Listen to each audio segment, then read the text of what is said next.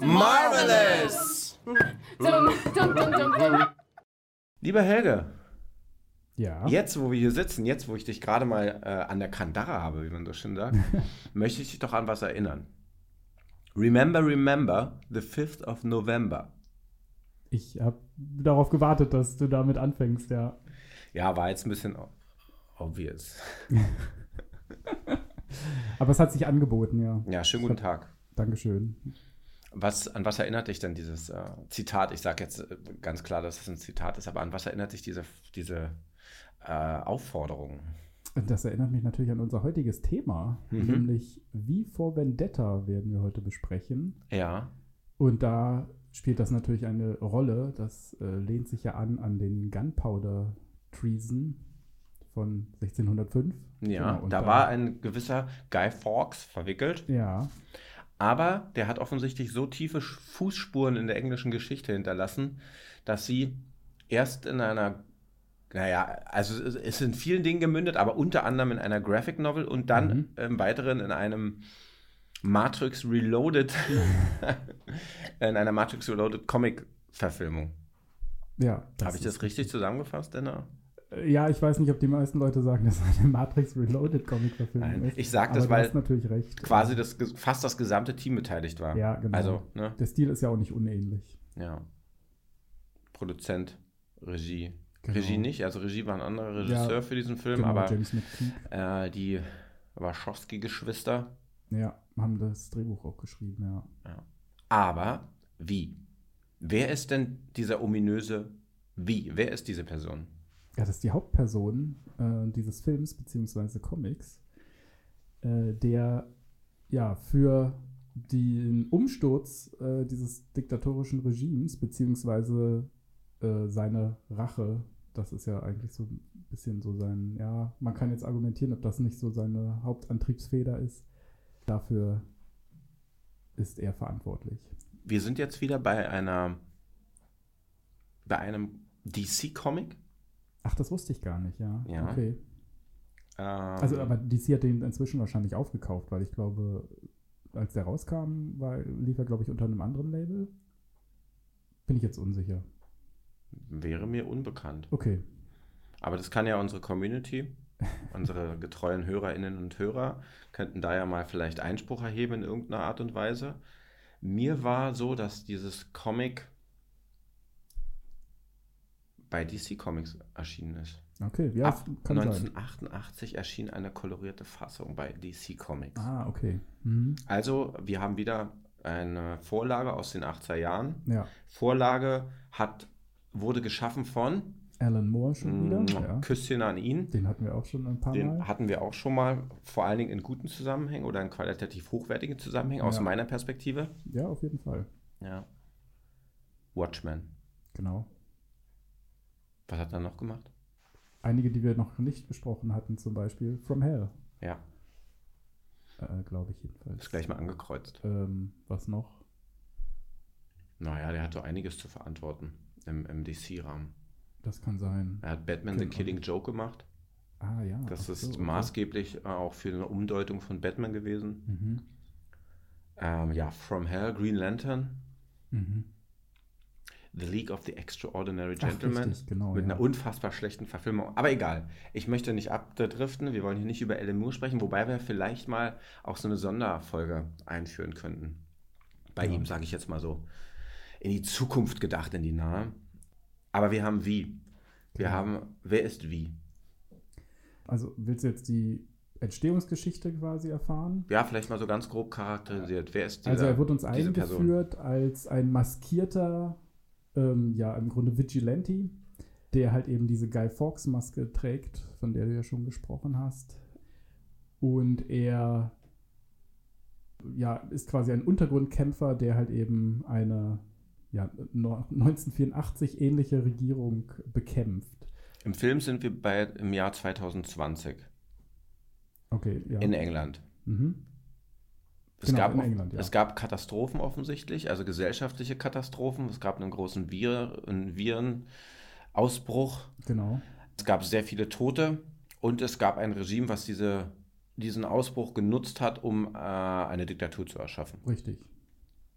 Genau. Und bei diesem, also wir erfahren dann im Laufe des Films, ähm, äh, dass halt eben diese, die Entstehungsgeschichte von Wie mit verbunden ist mit der Entstehungsgeschichte im Grunde dieses Regimes. Also in der, äh, sie haben ein, eine Forschungsstation, äh, ein, ja, es ist im Grunde ein Konzentrationslager. Also der Film spielt da auch ganz klar mit, mit den Bildern, ähm, die wir da kennen. Und da wurden, wurde geforscht, wurde halt eben an Viren geforscht und dabei sind äh, ja äh, Probanden, Testpersonen quasi ums Leben gekommen und einer von diesen Testpersonen war Wie, der halt ja aufgrund einer genetischen Veränderung das im Grunde überlebt hat und eine Art, naja, man muss es so sagen, Superheld eigentlich geworden ist. Er ist nicht, nicht unsterblich, aber er ist, hat offensichtlich ein ziemlich schmerzreduziertes. Genau, ja. Ähm, eine schmerzreduzierte Existenz. Kann einige Kugeln abfangen. Ja, also er überlebt ja auch, äh, in dem Film ist das ja auch, das Labor fängt Feuer, beziehungsweise man geht davon aus, dass er das natürlich war. Und er wird dabei schwer verunstaltet, äh, also hat Verbrennungen zweiten, dritten Grades, überlebt aber trotzdem, ja, trägt auch deswegen dann wahrscheinlich eine Maske. Du hast es schon angesprochen, er ist jetzt eine Art Superheld. Was sind denn seine Motive? Ja, das ist, äh, ist natürlich eine schwierige Frage. Also zum einen, der Comic fährt da so ein bisschen zweischneidig. Also der sagt, es gibt anarchische Ideen, also wie hat ja umstürzlerische Ambitionen. Er möchte halt ein, ein anarchistisches, ja, Regime kann man es nicht nennen, aber eben im Grunde den Anarchismus äh, einführen. Gleichzeitig will er sich aber natürlich auch an den Leuten rächen, die halt dafür verantwortlich sind, ähm, für den Tod dieser ganzen Menschen, für seine, ähm, ja, seine Folter und eben für seine Verunstaltung. Also, und das bedeutet, das sind halt eben diese Party-Mitglieder ähm, dieser, ja, dieses Regimes, also äh, Northfire heißt die, glaube ich. Genau, und er rächt sich an äh, den Verantwortlichen halt dafür, also tötet die hohen äh, Partymitglieder. Also, wenn ich das richtig lese, haben wir eine persönliche Motivation. Mhm. Er rächt sich für das, was er geworden ist, an den Verantwortlichen. Genau. Die andere Ebene ist, er hat einen gesellschaftlich, er hat für sich einen gesellschaftlichen Auftrag definiert. Ja. Wie ist das denn vereinbar miteinander? Ja, das ist so ein bisschen die Frage, ne, die man da äh, dran schließen kann an dieses Material. Also es ist glaube ich, also es wird häufiger mal die Vermutung ausgesprochen, dass er halt äh, diese politischen Ambitionen ähm, vorschiebt, um halt eben die Rache so ein bisschen zu verschleiern, um sie irgendwie zu humanisieren. Kann man sich natürlich darüber streiten, ob das wirklich eigentlich der Fall ist. Oder was natürlich eigentlich das, das Material natürlich ganz stark damit formuliert, gibt es quasi eine gute Gewalt. Also die Gewaltausübung, die, die wie tut, die, die Menschen, die ihr tötet, hat das, äh, dient das einem höheren Zweck? Hat das Sinn? Also unabhängig davon, wie, wie er jetzt dazu, ob er jetzt blutrünstig ist und einfach nur irgendwie Menschen umbringen möchte, ob das nicht tatsächlich einem höheren Ideal eigentlich dient. Also so ein bisschen, ja, ist, das ist eigentlich so, ein, so eine jakobinische Idee oder so, die da eigentlich so ein bisschen durchscheint. Also die in der französischen Revolution war ja diese Idee auch, dass halt eben eine gewisse Form des Tugendterrors äh, notwendig ist, um ein höheres äh, gesellschaftliches Ideal eigentlich zu erreichen. Im Film sagt er ja, Gewalt kann auch zum Guten genutzt werden. Mhm. Der Gegenpol dazu ist, sobald du Mittel einsetzt, von denen, gegen die, gegen die du dich wendest, machst du dich ihnen gleich. Ja, das ist äh, häufig das liberale Gegenargument gegen Gewalt, ja. Was ist denn deine Haltung dazu? Hm, also ich glaube, das Problem ist hier natürlich, dass wir natürlich meistens in gesellschaftlichen Strukturen leben, wo es ein Gewaltmonopol gibt, also wo es einen Souverän gibt. Der Staat. Genau, in diesem ist es eben der Staat und unabhängig davon, ob der jetzt demokratisch legitimiert ist oder wie auch immer, aber der setzt natürlich das Recht. Das heißt, er entscheidet darüber, welche Gewalt legitim ist und welche nicht. Wenn man diese Ordnung aber ablehnt, wenn man sagt, okay, das, und wie gesagt, das ist unabhängig davon, ob das jetzt eine demokratische Regierung ist oder wie die sich auch immer nennt, wenn man halt eben sagt, ich stimme den Grundlagen, den gesetzlichen Grundlagen nicht zu, äh, hat man das Problem, dass man eigentlich ja, äh, keinerlei Möglichkeiten dagegen hat, vorzugehen, außer den gewalttätigen Weg eigentlich.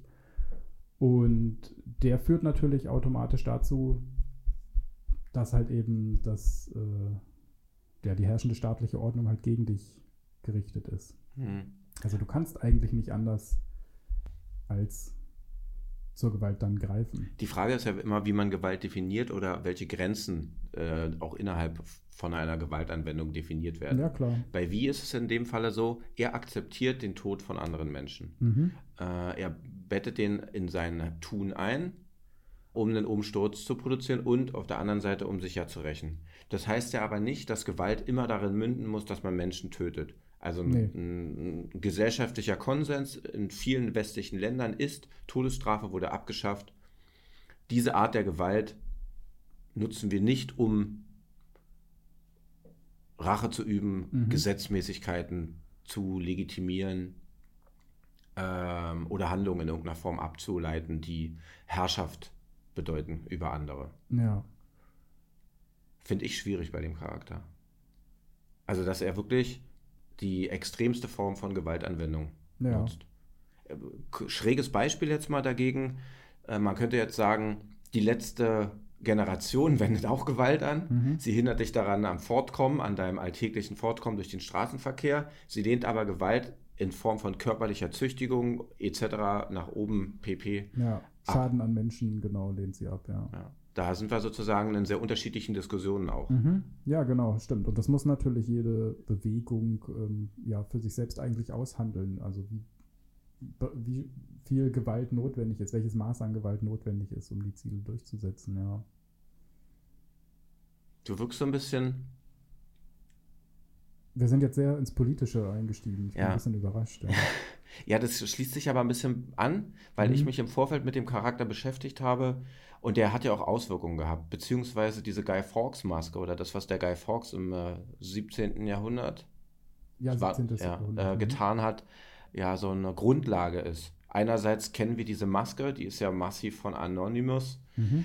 äh, dieser Internetbewegung äh, aus dem Anfang der 2000er, die es jetzt womöglich auch immer noch gibt. Ich weiß es nicht so genau. Also ja, wahrscheinlich, wahrscheinlich, schon, aber nicht, ja. nicht so offensiv sichtbar die nutzen ja auch diese Maske und die steht für eine Art der Rebellion. Mhm, genau. Und eine Rebellion nicht nach unten oder von oben nach unten, sondern ganz klar von, äh, für eine Rebellion der, des Volkes oder einer Stimme des Volkes gerichtet an die Institution Politik, die mhm. Institution Staat. Ja, das würde ich, glaube ich, auch so sehen. Da fand ich den Film, also ich finde ihn unterhaltsam immer noch und ich finde auch die Person wie sie dargestellt wird, in, gewissen, in einer gewisser Weise attraktiv, weil sie für auch für Ideale steht. Was mich an dem Film aber ein bisschen äh, fraglich zurückgelassen hat, ist, dass sie sich sehr, sehr altmodisch, sage ich jetzt mal vorsichtig, oder dogmatisch daran richtet, dass der Staat der Feind ist. Und ja. in einer ausdifferenzierten Welt, wie wir sie heutzutage sehen, ist es ja nicht so, dass es nur die staatlichen Systeme sind, die äh, Macht über andere für sich in Anspruch nehmen, sondern auch Wirtschaftsunternehmen zum Beispiel. Ja. Große Konzerne, die qua ihrer Ausrichtung und ihrer gesellschaftlichen Struktur und ihrer gesellschaftlichen Positionierung Machtinteressen vertreten massiv. Und das kommt in dem Film zum Beispiel gar nicht vor. Ja, richtig. Die ähm, ökonomische Sphäre ist eigentlich nahezu komplett ausgeblendet. Ähm, also wenn man vielleicht von dieser Medienkontrolle, die ausgeübt wird, vielleicht ein bisschen absieht. Ich glaube, dass, äh, dass da der Film so ein bisschen auf ja, klassische liberale Erzählungen auch so ein bisschen reinfällt, beziehungsweise er ist eigentlich eine klassische liberale Erzählung, wo halt eben ähm, der, der gesellschaftliche Knackpunkt quasi zwischen Individuum und Staat halt eben stattfindet. Zwischen diesen beiden Polen wird Freiheit ausgehandelt. Und wir müssen heutzutage eigentlich feststellen, dass es eben einen dritten Akteur eigentlich in, diesem, ähm, in dieser Dichotomie gibt, nämlich ähm, die Wirtschaft. Also äh, Unternehmen, die im Grunde genommen an Macht Staaten in nichts nachstehen, die teilweise sogar sehr viel mächtiger sind und die natürlich auch ja, mit dem Staat im Grunde genommen äh, verbunden sind. Also wir müssen eigentlich wahrscheinlich von einem politisch-ökonomischen Komplex sprechen, um irgendwie unsere heutigen Verhältnisse eigentlich adäquat zu beschreiben. Und da, wo der Staat in vielen Punkten Transparenzpflicht hat und auch Transparenzpflicht zeigt in den Ausformungen seiner Institutionen, Gewaltenteilung, Darstellung von politischen Prozessen, Darstellung von ähm, der, dem politischen Ausdruck und dessen, wie er sich, wie er produziert wird, äh, haben wir, leben wir heutzutage in einer Welt, wo es global agierende Konzerne gibt, die viel Transparenz, Transparenzpflicht missen lassen, sage ich mhm, jetzt mal vorsichtig. Klar, ja. Auf jeden Fall. Ist wieder dann altbackend? Und kann er dann nicht so viel über unsere Gesellschaft sagen? Oder ich doch? glaube, dass der Film in diesem Sinne altbacken ist. Ich glaube, er orientiert sich auch sehr stark an halt eben 1984 zum Beispiel. Also man merkt es an, an den Bildern, an der Ikonografie, die der Film aufnimmt, dass er da ganz stark seine Inspiration hernimmt. Es ist natürlich auch der, der Vorlage geschuldet, die aus den 80ern ist und natürlich auch sich auf diese Tradition sehr stark beruft. Ähm, es ist aber auch, glaube ich, so ein Teil dieser ähm, Amerikanisierung, die der Film ganz klar darstellt. Also er spielt zwar in Großbritannien, aber er ist äh, doch von der Umsetzung her eigentlich dazu angelegt gewesen. Ähm, ist, der Film ist 2006 in die Kinos gekommen und der Film funktioniert eher als Kritik der Bush-Administration als halt eben an sagen wir mal, einem mehr oder weniger fiktiven diktatorischen Staat.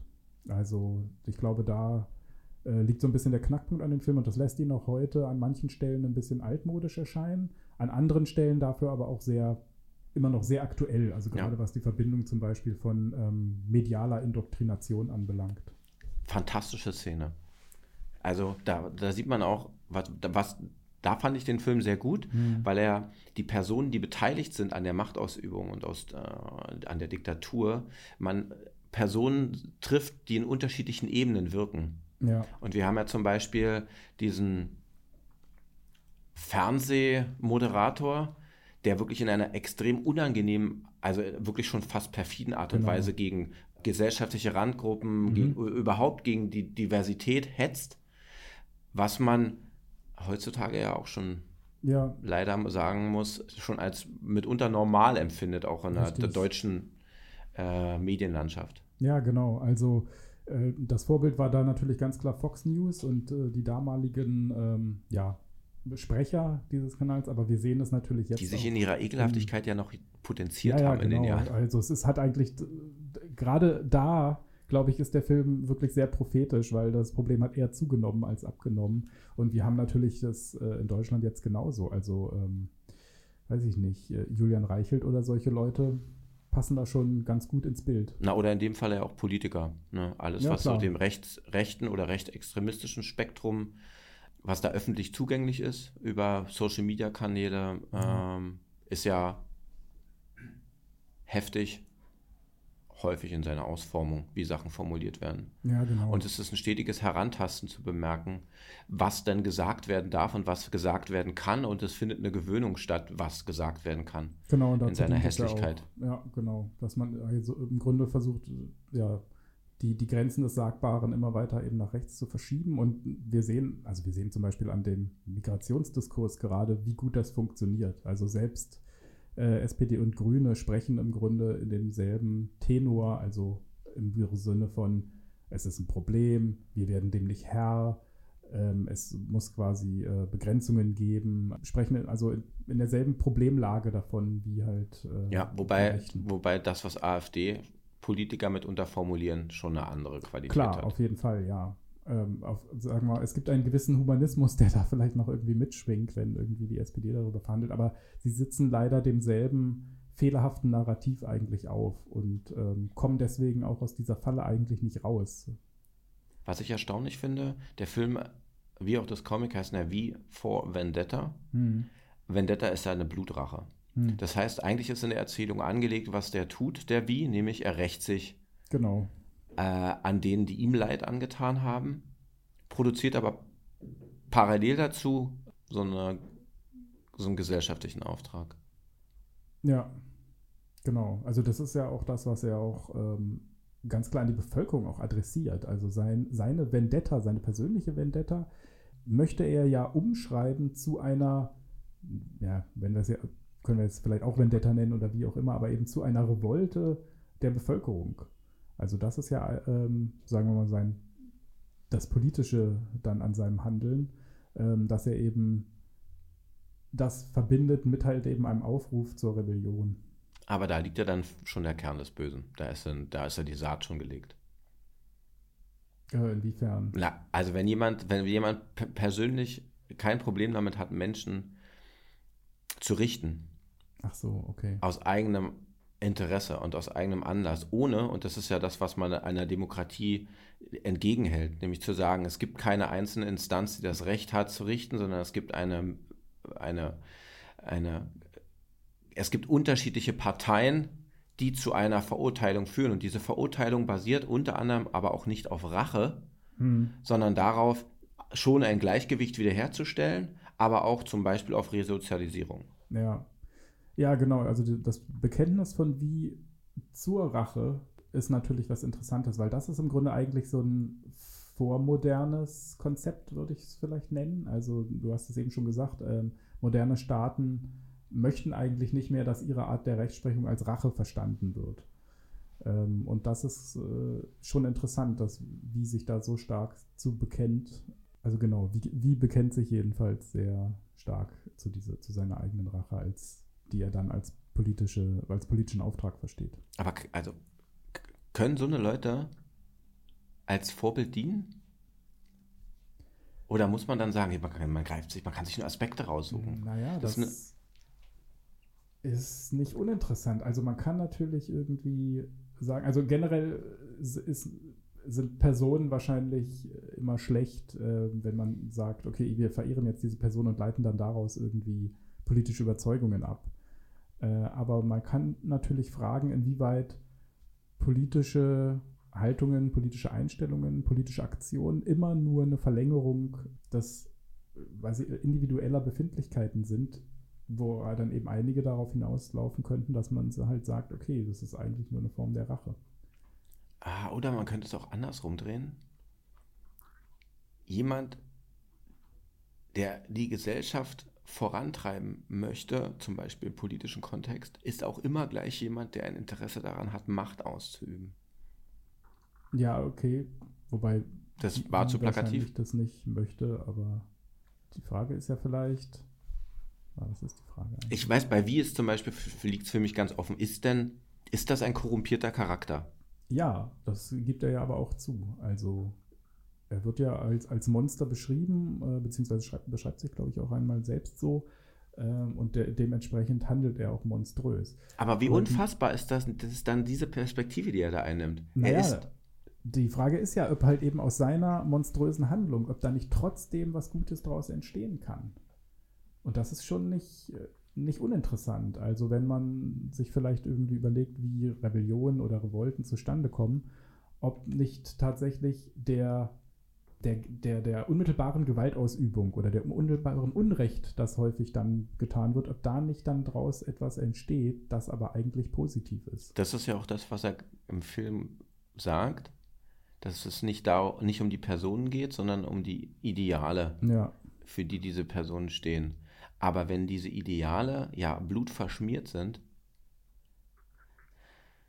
Ja, ich glaube, dass die Vorstellung irgendwie, dass äh, alles quasi irgendwie immer in korrekten Bahnen äh, ablaufen muss. Das ist ja äh, fatalistisch.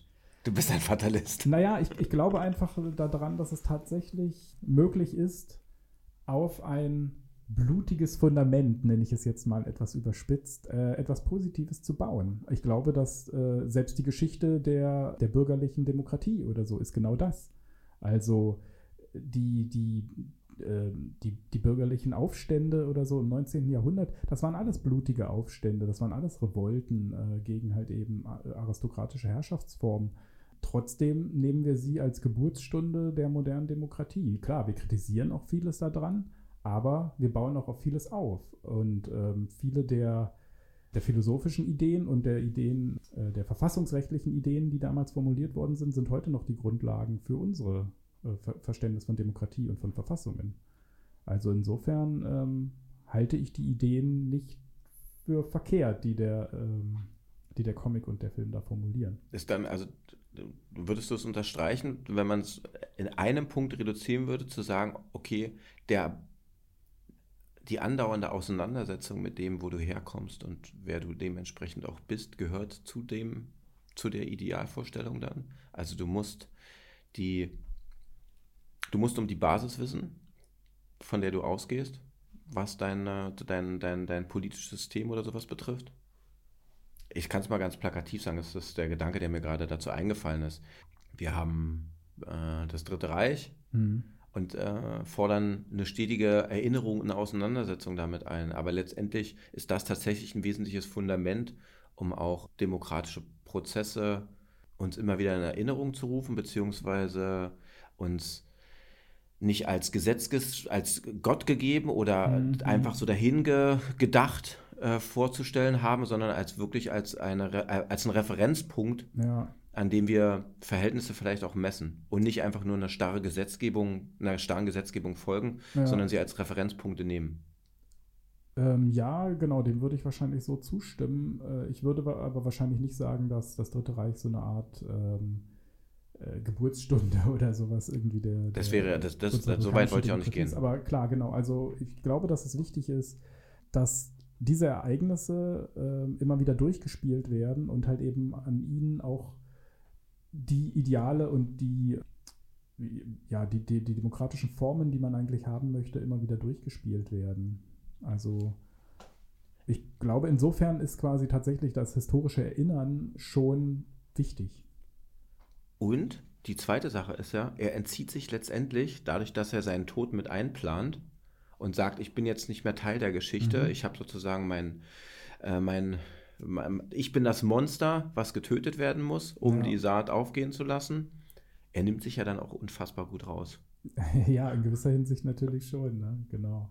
Ja, das ist natürlich, also in gewisser Hinsicht muss natürlich die Person eigentlich immer sterben. Ähm, also wir, wir können die politischen Ideen nicht, nicht immer rückbinden an eben eine Person oder sowas. Also keine Ahnung, äh, wenn es um Marxismus geht oder so.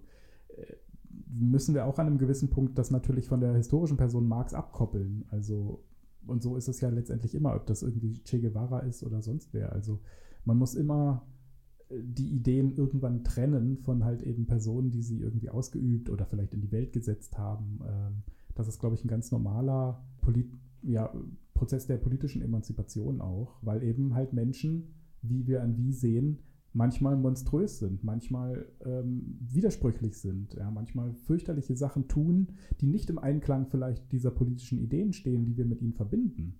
Aber das so sind halt eben Menschen. Also du, du würdest da die Meinung unterstützen, dass unsere Zwiespältigkeit mitunter mehr über uns aussagt als womöglich eindeutige Taten oder Handlungen. Ich glaube, eindeutige Taten oder Handlungen gibt es sogar gar nicht. Okay. Ich glaube, es gibt nur den Zwiespalt die, die schockierendste Szene in diesem Film fand ich mit, als äh, er die Hauptakteurin Eve Hammond, gespielt von Natalie Portman, einsperrt. Mhm. Also er rettet sie ja erstmal vor der Gefangennahme durchs Regime, sperrt sie dann aber gleichzeitig ein und foltert sie, um mhm. herauszufinden, ob sie das, ob ihr Mindsetting stark genug ist, ihn nicht zu verraten. Ja. Beziehungsweise vielleicht dann auch, um seine Ideale dann in einer späteren Folge voranzutreiben oder fortzuführen, aber er sperrt sie ein und quält sie und tut das, was das Regime auch macht. Ja, ja also er bringt sie nicht um, aber führt die Folter für das Regime aus mit Alter, einem Schwede. anderen äh, Endziel, wenn man so will. Ja. Und das erzählt der Film so nebenbei, aber ich finde, ja. das ist eine äh, unfassbar zentrale Szene. Ja, das, äh, das stimmt, ja. Ich finde auch, dass das der Film ein bisschen zu sehr glatt bügelt vielleicht. Also ähm, der Film stellt das ja sogar positiv eigentlich dar. Es ist ja für sie dann tatsächlich äh, danach eine, eine Erweckungsbewegung. Ja. Sie weiß danach, wie stark sie wirklich ist, ähm, was sie aushalten kann. Und das ist ja dann auch der Moment ihrer, ja, individuellen, aber eben auch ihrer politischen Selbstwerdung eigentlich. Und oder eine klare Ausformung von Gehirnwäsche. Ja, das ist natürlich eigentlich Folter irgendwie immer ein Stück weit. Also ich halte das auch für eine, für eine problematische Botschaft zu sagen, man kann für das Gute jemanden foltern oder so. Also man hilft dieser, dieser Person dann eigentlich. So, jetzt weißt du, wer du wirklich bist. Das hatte ich jetzt viel stärker gemacht. Also, ja, nichts anderes machen ja Regime in Umerziehungslagern. Ja, ich ne? glaube, dass das wirklich sie, sehr problematisch sie, sie, sie bringen dich nicht um, sie erkennen deine, sie, sie gestatten dir oder geben dir eine gewisse Relevanz in der Gesellschaft Sie sagen aber sehr klar, da wir müssen einiges dran ändern. Ja. Hallo ja. Kommunismus. ja, das ist auf jeden Fall etwas, ähm, wo ich auch sagen würde, ah, okay, ähm, was, also warum baut der, baut der Film das eigentlich so? Also warum gibt es da nicht mehr Widerstände? Hast du eine Endgegnerfrage? Ähm, ja, äh, mal ein bisschen weg vom, vom Politischen. Wir sind ja jetzt wirklich sehr ins Politische eingestiegen wir sehen ja, äh, dass äh, in dem, dem, seiner Untergrundwohnung von Wie, da ist es ja so, dass er Kunstgegenstände gehortet hat, die das Regime halt verbietet. So ganz klassisch, wie wir das halt irgendwie kennen. Ähm, also es gibt eine, Kunstzensur und da ist, ist natürlich alles irgendwie verboten, was wir so einigermaßen an, an wertvoll irgendwie erachten. Fand ich sehr mutig. Sie haben den Koran genau. als schützenswert ja, ins Zentrum gestellt, nicht die Bibel. Ein Hinweis auf äh, das Bush-Regime natürlich, ja. genau. Mir ist unter anderem aufgefallen, dass da ähm, das Gemälde von Jan van Eyck, äh, die Arnolfini-Hochzeit zum Beispiel, zu sehen ist. Und da habe ich jetzt eine Frage. Entgegnerfrage. Wenn du Kunstgegenstände retten müsstest vor einem diktatorischen Regime, welche wären das denn? Sagen wir mal, das Regime würde einfach alles verbieten, irgendwie, was dir wichtig ist an Kunst und Kultur. Ich glaube, so eine Art Literatur wie Charles Bukowski. Ah, okay. Und nicht, weil er jetzt so sehr hochtragend politisch wäre oder äh, hochgesellschaftsrelevant, ja. sondern weil der für mich, also der war für mich persönlich ein Autor, der mich ans Lesen herangeführt hat. Also die Bücher von ihm habe ich mit großem Spaß gelesen. Ja. Er ist ja vor allen Dingen im deutschen Kontext auch häufig als Autor gelesen worden, der so für die Gossensprache steht, für die Gossenperspektive, für die gescheiterten und ja. Randpersonen unserer Gesellschaft. Und genau das finde ich wertvoll. Also ich finde, das ist ein, das, was ich gerade gesagt habe, ist so ein relativ deutscher Blick, mhm. so immer von oben herab. Und er hat ja eigentlich eine, also er hat eine sehr, sehr raue, aber eine sehr facettenreiche Sprache und auch eine sehr facettenreiche Perspektive. Ja. Er ist schon ein Autor, der äh, so Randgruppen ausleuchtet und sehr viel über sich und ähm, seine, seine Stellung innerhalb der Gesellschaft spricht, aber der gerade eben so eine Perspektiven auch aufmacht. Und dafür eben auch zeigt, wie divers Gesellschaft ist. Ja. Also ich würde ihn jetzt nicht als Autor sehen, der für Menschen spricht, die in schwierigen Verhältnissen leben oder die so durch ihre Existenz schleiern mhm. und äh, ähm, äh, gescheiterte Existenzen sind, sondern eher andersrum. Äh, das ist Literatur für mich, die die Bandbreite, die Teil der Bandbreite mit abzeigt. Und die ja. finde ich extrem wertvoll. Manchmal sogar wertvoller als so Leuchtturm-AutorInnen, die so den ganz großen Gesellschaftsbogen zeigen und ja. äh, ganz große Umbrüche innerhalb der, der, unserer Kultur beschreiben. Ich will sie damit nicht abwerten. Aber so dieser Blick für das Kleine das, und der Blick fürs Hässliche, mhm. der Blick fürs Hässliche, was schön ist, ja. was allgegenwärtig ist, was man aber nicht wahrnimmt, was man aber auch nicht wahrnehmen möchte und wovor man sich auch manchmal ekelt. Den finde ich elementar in der Kunst. Und Charles Bukowski ist da für mich ein Autor, der genau das ist. Das klingt auch gut, ja. Wir sollten vielleicht mal zusammen eine Lesung machen. und er hat fantastische Gedichte geschrieben. Da gibt es keine, keine Reimform. Alles das, mhm. was man so im Deutschunterricht gelernt hat. Der hat wirklich unfassbar gut beobachten können.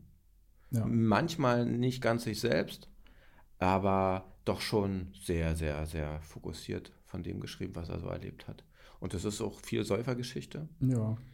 Aber es ist extrem eindrücklich. Und es ist wirklich, also mir ist es sehr nahe gegangen. Ich weiß noch, ich habe das, das erste Buch auf einer Zugreise gelesen, bin in den Zug eingestiegen, hatte mir das zehn Minuten vorher in einer Buchhandlung gekauft, bin ausgestiegen, habe eine Mittagspause gehabt, weil ich die Züge wechseln musste, hatte das Buch ausgelesen, bin sofort wieder in die Bibliothek, äh, nicht in die Bibliothek, in den Buchladen im Bahnhof, habe mir noch eins geholt und hatte das, als ich angekommen bin, auch ausgelesen. Und das ist, was Literatur im besten Falle machen kann. Ja. Oder ja, heutzutage Film, aber Ja, ja. ja schön. Danke, Helge. Gut, dann haben wir's. Gut, dass wir uns nicht in Blutrache trennen. Nein, das natürlich nicht. Ciao. Ich hätte die Frage stellen sollen. Ciao.